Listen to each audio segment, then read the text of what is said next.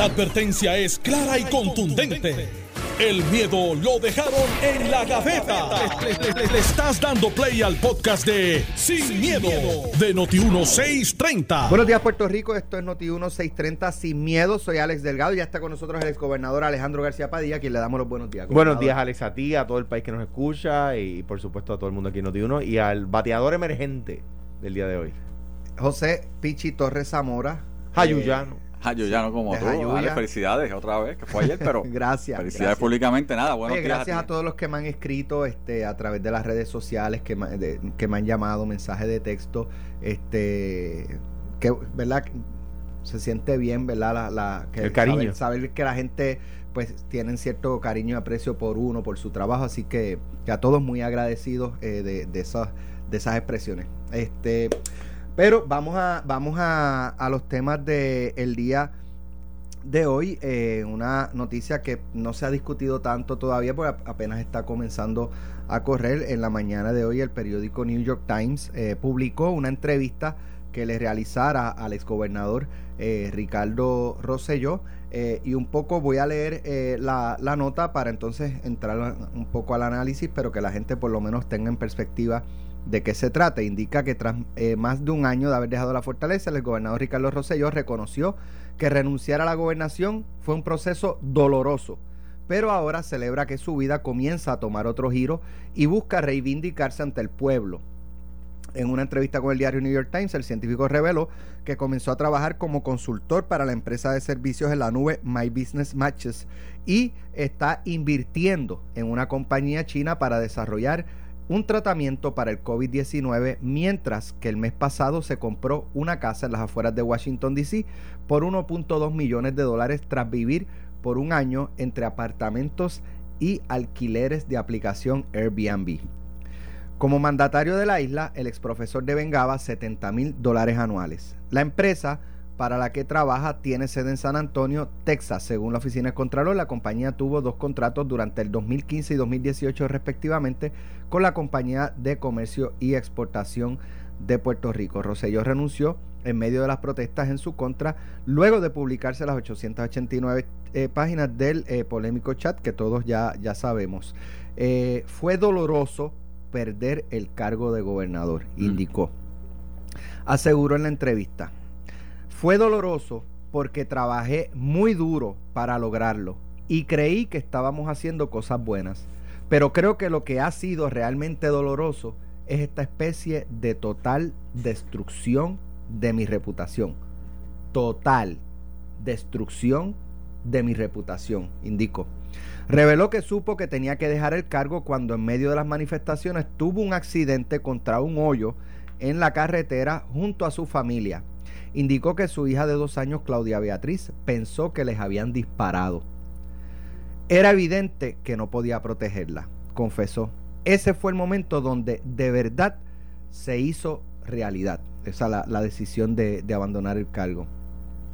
Rosselló, sin embargo, consideró que es su momento de mostrar el otro lado de esa historia y eh, desde mi punto de vista, todo lo que hice lo hice por la gente de Puerto Rico. El exgobernador busca limpiar su nombre y aceptó que para ello contrató relacionistas públicos. No busco que la gente piense que, ya sabes, soy un regalo de Dios para el mundo, pero tampoco espero que me vean como lo contrario, añadió.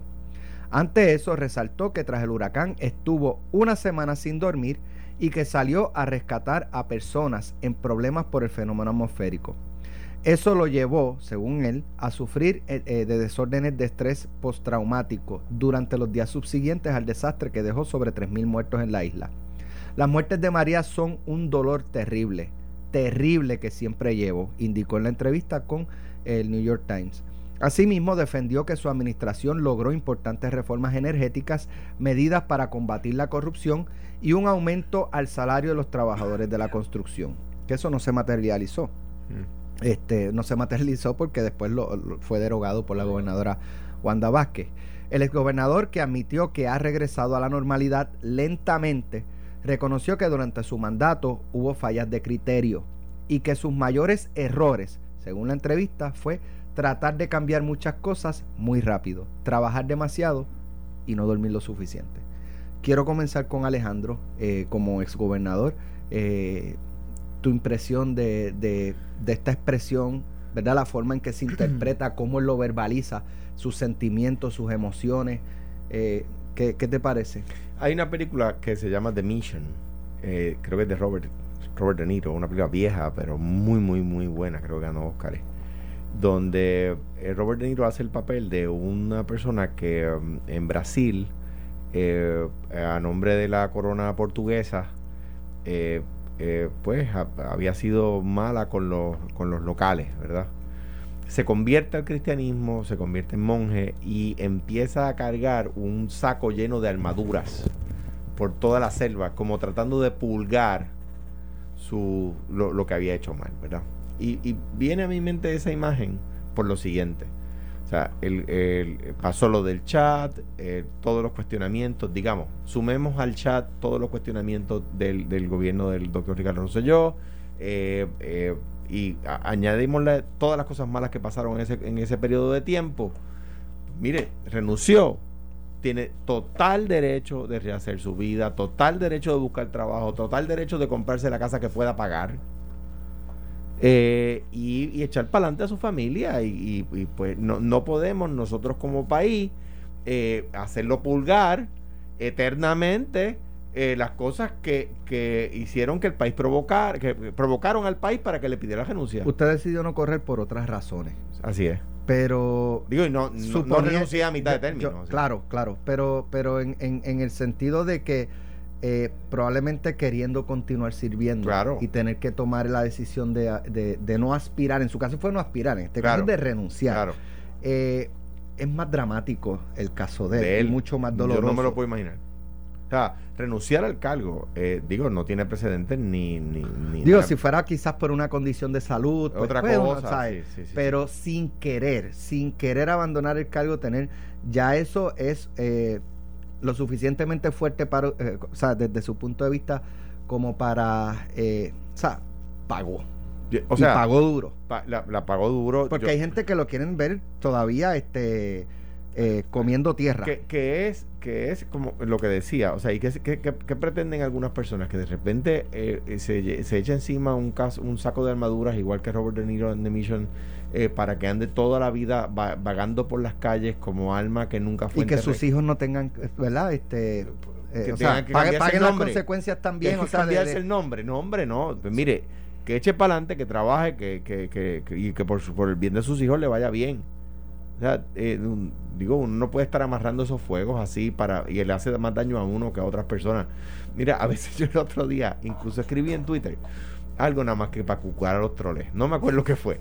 Porque a mí me encanta ver la gente. Número uno, que no se atreven a decirle en persona. A, cuando venga uno en la calle, no se atreven a decirle lo que dicen en Twitter bajo seudónimo, ¿verdad? Yo nunca he respetado, respetado a la gente que usa seudónimos en Twitter. Nunca lo he respetado. Eh, y, eh, yo como nunca he escrito en Twitter, siempre le pido a Ángel Raúl Matos que lo haga por mí. Yo no tengo ni mi cuenta de Twitter en teléfono. Porque, porque hay gente que, número uno, no se atreve a decir en, persona lo que dicen por Twitter y número dos, ni siquiera ponen su cara y su nombre, ponen nombres ficticios, ¿no? Eh, y, y gente que vive harta de odio. Eh, o sea, entonces, así, llamamos las cosas por su nombre. Es verdad. contra la humanidad. Contra, la humanidad. y, si es la oposición política, por la oposición política, y si son religiones, pues son religiones, y si son pues, algo para odiar, ¿no? Pues mire, el gobernador Ricardo Rosselló renunció a su puesto, salió del país en un avión prestado. Eh, eh, pues, ¿qué, qué pretendemos? Ah, que que la compañía con la que trabaja tuvo contrato con el gobierno, pues pasaron más de dos años, que es lo que exige la ley de ética, que según lee el reportaje también tuvo contrato en mi gobierno. Porque no, no es, o sea, es eh, desde el momento en que culmina el contrato. Sí, digo, hay una, hay una determinación de la ley de ética que a mí no me gusta, que dice que si no contrato con Fortaleza, puedes contratar con ella.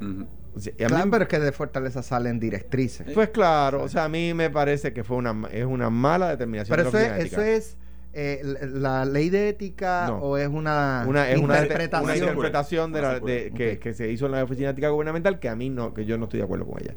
Eh, pero digo, por cuya determinación, yo, yo, yo le dije a la oficina ética cuando salí, como ustedes determinaron esto en el pasado, yo les voy a decir los contratos que yo voy a tener al principio. Ninguno ha tenido contrato con el gobierno.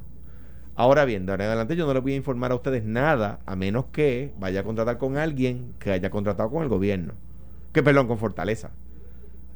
Y punto. Pues no me podían decir lo contrario. No le pueden decir que sea un gobernador PNP y que no un gobernador popular, ¿verdad? Pero dicho eso, contrató con comercio y exportación de acuerdo al, artículo de, periódico del New York Times. Eh, eh, fue en el 2018, de eso ya van seis años. Eh, perdón, dos años. y el 15. Exacto, y otra en el 2015 cuando yo era gobernador. O sea, mano, pues que, que eche para adelante, que le vaya bien. O sea, lo que pasó, pasó. En cuanto a salvar su reputación, pues le tengo noticias. Lo que pasó, la gente lo conoce y hay gente que va, que, nunca eh, le odiaron y gente que lo odiaron desde antes. Y, el, chat fue la chispa que prendió la gasolina que estaba ya regada. O sea, eh, eh ¿qué pasó? borrarlo es... y uno tiene que... Eh, borrarlo es imposible, uno tiene que mover pasar, leer la página y pasarla. Dice, yo discrepo de lo que termino con esto. Solamente discrepo de los que quieren pasar la página sin haberla leído. Es importante pasar la página, pero hay que leerla primero. Mira, este, no. eh, dice los primeros tres o cuatro meses, eh, esto es la búsqueda de trabajo, los primeros tres o cuatro meses fueron muy difíciles porque nadie estaba muy dispuesto a dar una oportunidad a un gobernador que renunció Perdónenme que no, no había, había abierto el, el, No, no, que una de las expresiones dice, los primeros tres o cuatro meses fueron muy difíciles porque nadie estaba muy dispuesto a darle una oportunidad a un exgobernador que renunció. Y a eso yo le añado la, la parte una que me, que me llamó la atención. Este, incluso más que la, que la, ¿verdad? Lo, lo, lo de la, el costo de su residencia. Oye, este, el, el gobernador Roselló su familia es una familia que tiene recursos económicos. y, este, no es no es que, no es que su único lo único que él ha generado en su vida fueron los 70 mil pesos de salario de gobernador. Eh, pero la parte que dice que tuvo que eh, ir y, de hecho como lo como yo lo interpreto de lo que leí eh, parece parecía nómada. O sea entre casas de alquiler y, y, y alquileres de Airbnb. Mira Alex yo viví o sea, yo viví esto, eso va a ser parte de la historia, yo lo llevo conmigo, obviamente. Pero tú respaldaste a Rosselló en todo momento. Yo respaldé a Rosselló en todo momento, siempre he dicho que no, y le dije a él en privado y lo dije públicamente, o sea, yo le recomendé al gobernador Rosselló que renunciara a la reelección y a la presidencia del partido, no así a la gobernación, eh, pero yo como subsecretario que estuve con él, que tuve muchas conversaciones durante el periodo del verano del 19, te puedo decir que una de las cosas donde el gobernador Rosselló se aferraba, obviamente, era a la obra como gobernador que estaba haciendo obra, este, gobernador que estaba acting, obviamente era la obra, este, lo que está sucediendo, o sea, que no se detenga lo que estamos haciendo. Eh, y fue bien duro, fue bien difícil tomar esa decisión, de hecho él la tomó, yo me enteré, luego él me llamó y me notificó que la iba a tomar, yo sabía que estaban grabando el video, yo sabía todo lo que estaba pasando, este, y una de las cosas que pesó en él, eh, sí, fue el incidente con la familia, que yo tengo vivencia porque lo discutimos, lo hace público, y pesó también el hecho de que en la Cámara de Representantes, donde iniciaban los procesos, Johnny Méndez le había dicho y había dicho públicamente que iba a iniciar los procesos de residenciamiento. Este, y cuando tú buscabas votos en la Cámara, si acaso quedábamos cuatro que estábamos dispuestos ¿verdad? Eh, a, defender una posición, y cuando digo defender una posición, yo siempre he entendido y entendía que no tenía que renunciar en un sentido, eh, como gobernador renunció, eh, y porque renunció ahora estamos a merced de que cualquier gobernador este, pueda renunciar o puedan obligarlo a renunciar. Ese es el designio ¿verdad? de la persona y designio del, del, destino y del pueblo. Eh, pero creó obviamente un hecho, creó un hecho porque hasta ese momento nadie había renunciado. Así que creó un hecho fáctico de que ahora adelante sí se puede lograr que alguien renuncie, punto. Y eso puede pasar en el futuro, lo digo claramente. Ahora, Ricardo, Ros Ricardo Rosselló, no el, ahora el amigo, sí está tratando de reivindicar un nombre está tratando de que en algún momento su familia regrese a Puerto Rico, porque yo lo he discutido con él, lo he hablado con él personalmente. Ricardo Rosselló sí está tratando de que de alguna manera su familia, porque hasta en el momento en que el año pasado Beatriz vino a Puerto Rico, no te creas que Beatriz caminó por ahí este, segura, porque fue la realidad fue que ella vino, pero no estaba segura caminando. Yo no sé, pero yo, yo digo... Y yo soy de los que cree, Ricardo Rosselló regresará a Puerto Rico en algún momento como buen puertorriqueño, Ahora mismo, si no mira, es un exiliado. Pero con el Y mayor, eso, y eso es triste. o sea, con el mayor respeto, yo creo que no fue prudente tomarse fotos y colgarlas en redes. Yo, No, yo yo no para estoy mí, diciendo, espérate. para mí eh, eh, fue un acto de medir temperatura. Lo vi Cuando así. vino Beatriz. Pues, Cuando pues, pues, Y no, porque no, hacía calor. No, no cuando Pues- vino, eh, o sea, cuando vino sumado a que empezó a sacarse fotos y empezó a subirlo, era para ver cómo reaccionaba la, la, Sí, la masa. ciudadanía, correcto. Sí. Pienso Pero- yo. Pero obviamente, o sea, Ricardo Rosselló tiene todo el derecho, es un, es un científico, o sea, sí, es un doctor, este, es ingeniero químico como yo, este, tiene sus inversiones, porque la realidad de Ricardo Rosselló es que había hecho inversiones con otros compañeros de la universidad en, en, en, en el área de Asia en un momento dado. Así que tiene sus inversiones. Yo por el- como, al amigo yo le deseo lo mejor, obviamente, Sí, y gracias puede a Dios que está echando para adelante. Si puede pagar su casa, pues que, pues, que- pues que la pague, que compre la casa, que puede No, pagar. con tiene una de chavo, tres pues, millones. Si buscamos... Con 12 millones. si tú me 12. pre- Ni- yo, sí, yo, tengo, yo tengo 12 millones. Sí, Alejandro 12 tiene millones, 12 millas 12, bien 12 grandes. millas, 12 millas bien grandes, Que 12 sembró y millones. todavía no han dado 12 fruto, millones. pero está sembrando en el patio de atrás, pero no Aguacates demoran 5 años.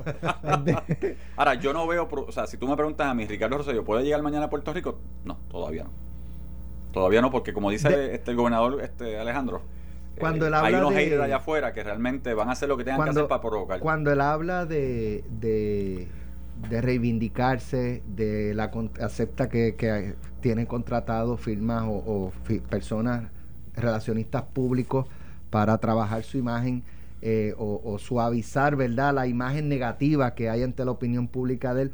Eh, ¿Ustedes entienden que, que en su mente está la posibilidad. Estamos hablando de posibilidad de en algún futuro regresar y volver a aspirar a algún puesto electivo. Cuando regresemos de la pausa, me contestan la pregunta. Estás escuchando el podcast de Sin, miedo, de Noti1630. Bueno, ya estamos de regreso aquí en el programa. Dejé una pregunta eh, eh, para los que acaban de sintonizar. El, el gobernador Ricardo Rosselló habló con el New York Times eh, y dice dos cosas que, que me llaman la atención. Eh, dice que busca reivindicarse con el pueblo eh, y habla también eh, o admite, ¿verdad? Preguntas de- del periodista que no sé si es que tiene o, o tuvo, yo entiendo que es que tiene contratados relacionistas públicos para bregar con, con su imagen, pues porque prácticamente han destruido su reputación. Y, y un poco esa, eh, eso de reivindicar más relacionistas públicos, a mí rápido me levanta la, la pregunta de si en su mente eh, existe la posibilidad o, de que en su mente eh, hay alguna intención de correr en el futuro nuevamente un puesto electivo en Puerto Rico. ¿Qué ustedes piensan? Yo, yo tendría nueve años cuando mi abuelo me dijo lo siguiente, es algo que, que comentó en el libro Vida, Patria y Verdad. Vaya, un paréntesis nada más, agradezco al país. Fue el noveno libro más vendido en el 2020. Muy bien, muchas felicidades. Eh, eh, Eso es para que se vea lo que se anuncia en Noti1. Exacto, se ¿Se vende. vende? Este, pues mira, mi abuelo me dijo, eh, el poder embriaga. Es como el licor, hay que saberlo dejar.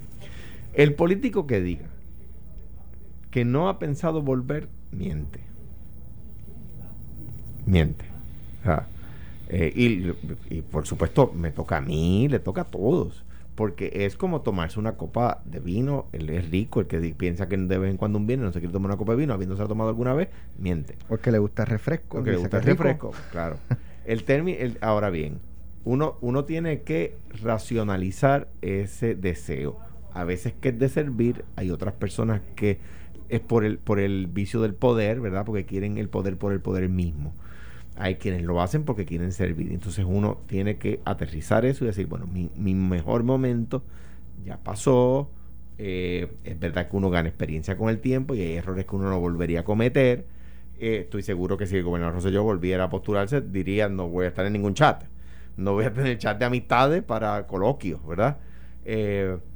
Eh, igual yo puedo decirle errores que no volvería a cometer, etcétera. Ahora, para mí el tema más importante es que uno le cierra el paso con el gravitas, con la, con el poder, con la, con el peso de la candidatura de un exgobernador a cualquier posición, le cierra el paso a un posible líder emergente que no es tan conocido, que todavía no tiene el peso, que todavía no tiene el gravitas eh, para llegar al puesto y está ocupado por uno que quizá no, no ha entendido que su mejor momento ya pasó. O sea que, que yo, que el- a mi juicio, el político que nunca, que diga que nunca pensó en regresar, no está diciendo la verdad. Eh, y, te digo, es alguna cosa que me pasa a mí. mucha gente se me acerca contra porque no eres tú. Y uno tiene que internalizarlo, agradecerlo y decir, mi mejor momento ya pasó, tengo experiencias ahora que no tenía antes, pero le corresponde el turno a otras personas que para servirle al país con el mismo honor y el mismo orgullo. O sea, yo creo que, que, lo, que lo debe haber pensado, lo debe haber pensado. Que lo vaya a hacer, no creo.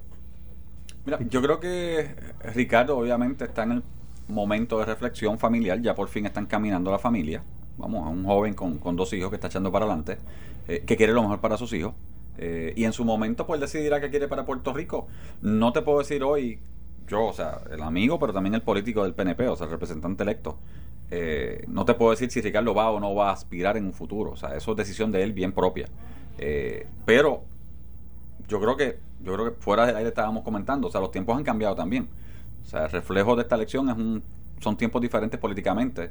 Eh, de partidos, eh, de personas y de la posibilidad en un futuro hasta que tengamos un gobernador este que no pertenezca a ningún partido. Eso es una realidad, este, como ha pasado en otras jurisdicciones. Así que, ¿qué va a hacer Ricardo? Yo estoy alegre del amigo que está echando para adelante a su familia. Que lo veo obviamente repuesto y que lo veo tratando de echar para adelante y haciendo la diferencia. Ahora, si en, el caso hipotético de que él, él, él considerara aspirar a un puesto político, eh, verían la gobernación o verían ya quizás ir algo, no sé, el Senado, la legislatura, comisión Si Ricardo decidiera, un puesto que yo creo que sería este donde algo, algo que tenga posibilidad. Seguramente entra senador por acumulación. Senador por acumulación, fíjate que las dos personas, yo, o sea, yo no rehuyo de que yo defendía a Ricardo Rosselló y lo digo aquí, me pregunto donde sea. Como Willy Villafañe tampoco lo hizo. Yo saco más votos que nadie en la Cámara por acumulación, saco más votos que nadie en la primaria en la primaria, que fue el más votado en la primaria de todo Puerto Rico en el PNP, y Willy Villafañe hace lo mismo en el Senado. Mira, porque hay una base, independientemente de las personas que no quieren a Ricardo, o los haters, como decimos, hay una base en el PNP, así que si él decidiera aspirar a un puesto por acumulación, claro que yo creo que lo podría hacer. La pregunta es si él quiere hacerlo, si él quiere someter a la familia. Acuérdate, nuevamente, yo puedo tener la mejor intención de querer, y estoy sirviéndole a Puerto Rico, como Alejandro lo hizo en su momento y yo lo respeto. Pero cuando está la familia de por medio, cuando están tus hijos, para mí el caso mío, o sea, cuando, cuando... Para mí que tú votaste por mí. ¿Ah? Para mí que tú, tú sabes que yo te... En el 12 yo creo que tú votaste por pero. Alejandro, ¿sabes no digas nada, déjalo No, pero yo he tenido... Alejandro, no, Alejandro sabe que yo tengo una, una admiración increíble por, por... Pues, primero que tenemos la misma edad, llegó a ser gobernador como senador, una vez te lo tenemos la misma edad. Tú tienes dos meses mayor que yo. Dos meses, pues yo voy a ser yo voy a ser 50 un poquito antes que tú. Exactamente. Pero yo, yo admiro a Alejandro, o sea, en la faena de lo que ha logrado, joven puertorriqueño, este, graduado, que se hizo y echó para adelante. Y él lo sabe porque lo hemos discutido hasta cuando llegó a senador. Este, cuando lo, y cuando te conocí candidato a senador. Este, lo recuerdo en ese momento. Pero, lo que te decía Alex, cuando tú, mira, en mi caso personal, cuando Iberis murió, la mamá de mis nenes, que tú viste y tú lo viviste conmigo en un momento dado yo pensé dejar esto. Yo tengo, yo tenía un hijo de nueve años y uno de 17 que habían perdido a mamá. Y esas circunstancias de la vida me hicieron a mí pensar seriamente dejar la política. No te miento, y lo digo hoy públicamente. Que después las cosas fueron cambiando esto y lo otro, y logré rehacer, y de repente logré cumplir con la parte política, con mi trabajo, con mis hijos, con mi familia, conmigo mismo. Recuerda que yo venía de, del divorcio, la muerte de Ibelito, que revolú. Claro, pero son las circunstancias de tu vida y tus hijos lo que te provocan. hoy día, hoy día, tú me preguntas a mí, Pichi, el de 49 años, y tú me conociste hace años. Mis hijos son el motor. Y yo voy a hacer lo que tenga que hacer por Puerto Rico, sí, pero con el motor de los hijos. Si lo que estoy haciendo afecta a mis hijos, claro que... La, la verdad del caso, desde, desde mi punto de vista, eh, reivindicarse no, necesariamente se logra estrictamente volviendo a tener la oportunidad de ocupar el puesto que se ocupó eh, y intentar volver a hacer un trabajo distinto. Hay personas eh, que se reivindican desde otra perspectiva. En el caso de, de, la, de, la, de las figuras públicas de la política, eh, pues por ejemplo, ha habido personas pues, que han tenido alguna controversia en su vida pública, salen de la vida pública e ingresan, por ejemplo, a los medios de comunicación.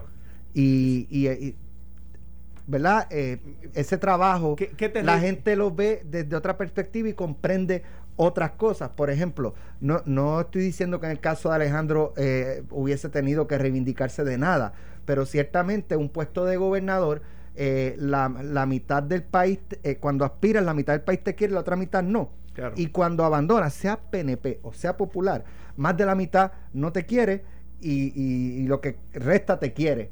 Pero cuando, pues por ejemplo, esta misma oportunidad que, este- que- que has tenido aquí, que has tenido en Telemundo, Claro. la gente ahora eh, tiene otra perspectiva, mí, ya, claro. o sea, obviamente ocupas posiciones que tienes que tomar decisiones difíciles y antipáticas. Y, y- y al punto, eh, yo creo que es exactamente como lo dice. Y lo más importante de esto es que uno tiene que internalizar que no se reivindica uno. Tú puedes contar tu lado de la historia. Y yo lo, lo he hecho, ¿verdad? En el libro, aquí, en Telemundo. Pero yo, algo que he dicho y he compartido con usted, no sé si Piche ha estado o ha estado Carmelo cuando lo he dicho. Yo me siento reivindicado, pero no por mí. Me reivindicó la las administraciones del PNP y los legisladores de minoría. ¿Por qué? De todas las cosas que a mí se me criticaron, las decisiones difíciles como, como mencionas Alex, no cambiaron ninguna. Ni una. Le- le- el legislador independiente entonces, Manuel Natal, no radicó ni un proyecto de ley para derogar una ley que me haya criticado. Ni el PNP, ni Manuel Natal, ni el PIB. Entonces, ¿qué pasa? Las criticaron por politiquería. Las criticaron porque era el momento de criticar, de hacer oposición y criticar, ¿verdad? Pero cuando tuvieron el poder, o cuando tenían que radicar proyectos, en el caso de Natal o del PIB, para cambiar las cosas que me habían criticado, no lo radicaron. Ni una. El otro día Johnny Méndez decía, mi compromiso fue no, no aumentar impuestos. Bueno, sí aumentaron, le pusieron uno hasta el sol. Pero, pero tampoco quitaron nada de lo que yo había hecho. Nada. Ni el PIB propuso que quitaran nada de lo que yo había hecho, ni Manuel Natal propuso que quitaran nada de lo que yo había hecho.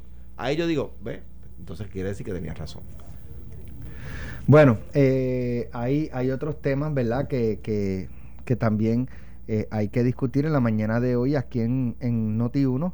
El eh, senador eh, Javier Aponte Dalmao, que a su vez es portavoz de la delegación del Partido Popular Democrático en el Senado, eh, anunció aquí con Normando Valentín que eh, ya no va la contratación de Fernando Tonos. Eh, Fernando Tonos, ¿verdad? Para los que no lo conozcan, eh, fue eh, representante por el Partido Popular en la década de los 80 eh, y 90. eh, y tuvo que, renunciar. eh, yo no sé si él tuvo que renunciar o, había pasado ya. Anyway, la cuestión es que él fue, eh, yo era muy joven en ese entonces. Tú no habías nacido. Él, él, eh, resultó ser convicto por corrupción. Y aunque pues hayan pasado 20 años más tarde, eh, yo sí recuerdo que si tú eres convicto por corrupción gubernamental, tú no puedes volver a ocupar que un, un Puesto puesto. en el gobierno. Entonces, pues yo digo, y Javier Aponte no sabía eso, eh, sus asesores no sabían eso, o es que lo sabían y pues vamos para adelante Es que como quiera. por- Entonces, si es una persona que, que algo tan elemental y básico no lo tenía claro, pues la portavocía de, de- de- me- ¿verdad? le puede preocupar a mucha gente. Lo que, lo que pasa es que yo creo que la ley establece un periodo de tiempo, pero son 10 años, una cosa así. Entiendo también que José Luis Dalmao no iba a darle paso al contrato como quiera. O sea, los contratos en la legislatura tienen que tener el aval de presidencia. Nadie se llama engaño. No es que el presidente de la Cámara y el presidente del Senado ven cada uno de los contratos. Eso no es así. Tienen gente, ¿verdad? Eh, administradores, etcétera. Pero alguien levanta la bandera. Pero alguien levanta la bandera y entiendo que José Luis Dalmau no le iba a dar paso al contrato. Eh, eh, ah, y anotado lo que dice Alex de la ley, ¿verdad? Que impide, eh, que- si mal no recuerdo por un periodo de tiempo, pero que impide que personas que hayan sido convictas por corrupción sean vinculados al gobierno. Eh, y, consciente de que no se no, no es quizás eh, la, la- medida más políticamente correcta, también quiero atender un problema de doble moral. Porque eh, ex, ex- convictos de asesinato han tenido, lo- los medios de comunicación los han llevado de, de panelistas y columnistas. Y eso es fenomenal. Y no hay ningún problema, porque da rating. Alejo Maldonado tuvo paneles de televisión. ¡Ay, qué extraordinario, qué chévere! Y, otras personas vinculadas al mundo político, después de que son convictas, no, no ya por asesinato, pero por casos de corrupción, los medios de comunicación los, los llevan a, a que, a que nos digan cómo las cosas deberían ser, a que nos digan su opinión, opinión de cómo Pero las cosas deberían ser. Yo, yo en el, en el caso de Alejo, este, ¿verdad? Y, y, y lo, como lo menciona con nombre y apellido, eh, yo creo que eh, es, es lo más parecido al caso de Frank Abagnale. Que Frank Abagnale Sí. Mm. fue eh, esta Sí. persona que defraudó a, eh, haciéndose pasar por piloto. eh, y, defraudó, yo no sé por cuántos millones de dólares, eh, y fue capturado finalmente por el FBI. Catch Me If You Can. Ajá, Catch Me If You Can se llama la película este, protagonizada por Leonardo DiCaprio. Eh, y el FBI comenzó a utilizarlo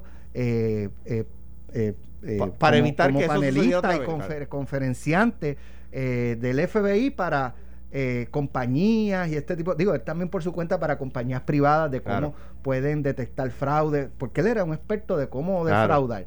Y en el caso de Alejo, yo hago la distinción y estoy, entiendo perfectamente su punto de que él reconoce, él dice que él fue un criminal, él, sabe que se arrepiente. Y cuando yo lo escucho en los medios, él habla de, mira, esto es así por esto, en el, en el bajo mundo es por esto, esto se maneja así. Y es, ¿sabes? yo lo veo más como desde esa perspectiva. Y yo creo que eso es una cosa. En el, en, el caso de otros que han resultado convictos, todavía este tienen ese aire de, de, de, prepotencia. y, que yo, yo lo que no, yo no hice gran cosa, eso fue como que una no, tú no le ves eh, un arrepentimiento genuino ni convincente. Claro. Y, Estoy de acuerdo con usted. Y un punto que debo traer, y para pasar el batón a, a, Pichi, un tema más escabroso para Pichi que para mí, porque Pichi está allí, eh, es el siguiente. Eh, que me, parece, ¿verdad?, que, también pues ilustra un poco de, doble vara, ¿verdad? y, y, es el tema de la de los políticos de los políticos derrotados. Columnistas que han escrito ríos de tinta criticando al PNP y al Partido Popular si cogen un político que perdió en elecciones y lo contratan y no evalúan los méritos de ese ser humano que fue descartado electoralmente pero quizás tiene dotes eh, profesionales, administrativos, etcétera. Si lo hace Victoria Ciudadana, no hay problema. Yo creo. No fue, no fue derrota. Yo creo que el senador Bernabe hace bien en contratar a Rosa Seguí porque entiendo que es una persona capaz. Si tiene las capacidades que yo no, no la conozco personalmente, pero no tengo por qué pensar que no, las tiene. Y yo, y yo, yo tengo elementos de juicio de lo que la otra Eva Prados también. Eh, eh, Eva Prado. Yo creo que son personas capaces y yo creo que hacen bien en tenerlas en su equipo. Pero son, pero probablemente son figuras que si lo hace el Partido Popular o lo hace el PNP, están este contratando eh, políticos, derrotados. Y lo, que quiero, lo que quiero pero, es la doble moral. La explicación de Rafael Bernabe que ella, ella no fue derrotada, porque ella fue muy exitosa porque quedó en tercer lugar pero que esa, es, la diatriba. Y, nadie esperaba que sacara la cantidad, aunque quedó en tercer lugar, nadie esperaba que sacara eso esa cantidad de votos y eso la hace exitosa, no derrotada. si, hubiese sacado 10 votos, si hubiese sacado 10 votos, no tenía los méritos profesionales, pero habiendo sacado muchos votos, sí los tiene. Yo creo que la, la explicación del senador Bernabe no fue quizás la más agraciada pero yo creo que los tiene los méritos para trabajar allí para darle un buen servicio a Puerto Rico. Creo que los tiene. Eh, lo que, lo que la explicación de senador Bernabe no fue la, mejor, ¿verdad? Pero lo que subrayo es la doble moral de algunos medios, eh, no medios, de, eh, eh, me retracto de eso, de algunos periodistas en particular. o columnistas, etcétera, que si lo hacen en el PNP o el Partido Popular es malo, ahora los que ellos estuvieron respaldando o sea, que usted espera una columna el domingo. quizás. Mira, Alex. A lo mejor. Quizás. Alex, esto es bien sencillo. Esto es bien sencillo. Yo creo que luego de que el movimiento Victoria Ciudadana estableciera el patrón de que es malo dar salarios altos en la Cámara o salarios de cierta o cierta compensación en la Cámara o Senado, luego de que fueron detrás de los contratos del Senado y la Cámara, porque eran malos, porque eran ilegales, porque eran este cuestionables, etcétera, porque esa campaña la llevó el movimiento Victoria Ciudadana. Claro que para el portavoz ahora del Partido Popular en el Senado, Dalmau, eh, Aponte Dalmau, era como que eh, eh, eh, es tenía que ser un poco más juicioso pensando que contratar al señor Tono no iba de acuerdo a lo que fue la campaña, porque eso fue campaña pública. Con eso ganaron el... Mira, por culpa de los contratos y los salarios, se perdió Cámara y Senado por el PNP.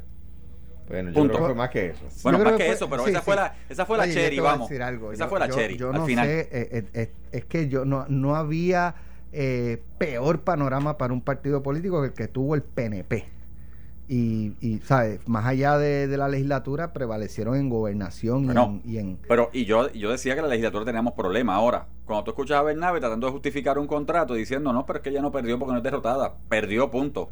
Si el estándar para los PNP y los populares es que perder es perdiste, te derrotaron, se acabó. No ganaste. No ganaste, se acabó. Pues entonces, ¿cuál es el, el pueblo te rechazó. El movimiento. El pueblo Alejandro. Eso No, es lo que dicen. El El, pueblo- pueblo lo rechazó en la Claro, pero eso es Ah, bueno, pero, pero eso, a- bueno a primero, no. eso es bueno usarlo con los PNP. Exacto. Eso es bueno para los PNP, después para los populares. Entonces ahora Movimiento quiere Mira. hacer una cosa que no es. No, por favor. o Yo sea, creo que- yo el creo senador empezó con el pie izquierdo y Victoria está demostrando lo que son en verdad. Yo, yo, mm, o sea, mm, yo, yo no estoy totalmente de acuerdo con Ay, eso. bueno, es que yo estoy allí todo. No, no estoy totalmente de acuerdo. Yo, yo creo que, que simplemente el senador Bernabé, que de nuevo es un profesor que tiene los méritos, ojalá y haga buen trabajo, tiene los méritos para hacerlo, ¿verdad? Este senador, eh, Carlos Rodríguez Mateo, Carlos Rodríguez Mateo, fue nombrado médico en AMSCA, un- fue en- en AMSCA. Fue nombrado en AMSCA y perdió y es excelente Y es médico, médico. y ha trabajado con Y- la pandemia pues- y trabajó pues- con los terremotos. O sea, Pues la- el tema es, ¿tiene los méritos o no los tiene? ¿Verdad? Ese es el tema. Mm, eh, eh, el otro día, y yo lo decía aquí, yo creo que estaba Iliana, Alex, que no estabas tú. Eh, estábamos discutiendo, el país estaba discutiendo si Caridad Pierluisi debía ser asesora o no del gobernador. Y digo, por No, supuesto que debe serlo no estaba, gratuitamente. estaba escuchando. gratuitamente, bendito es un regalo, pues por supuesto que sí, y lo ayudó en campaña y tiene los méritos, pues qué bueno. Y decía yo, a- eh, eh, mire, el Departamento de Agricultura representa el 1 o el 2%, yo lo dejé en 2%, no sé si está, creo que por, la, por el huracán está el de Producto Interno Bruto. sí. Eh, turismo el 7. Pritco, Fomento Industrial el 12. Eh, el, el abogado que nombraron en, en- en Fomento In- Industrial, Bayón, él, ese es un nombramiento que yo creo que es un buen nombramiento y es el nombramiento que debería tener titulares porque representa la mitad del Producto Interno Bruto, la mitad de la capacidad del país de crear riqueza, pero eso no se discute. No, eso no se discute. Los políticos derrotados. Exacto. Gracias, Pichi, por estar hoy aquí con nosotros. Gracias, Alejandro. Mañana regresamos a las 9 de la mañana. Que tengan todos excelente día. Esto fue, el podcast de Sin, miedo, de Noti1630. Dale play a tu podcast favorito a través de Apple Podcasts, Spotify, Google Podcasts, Stitcher y notiuno.com.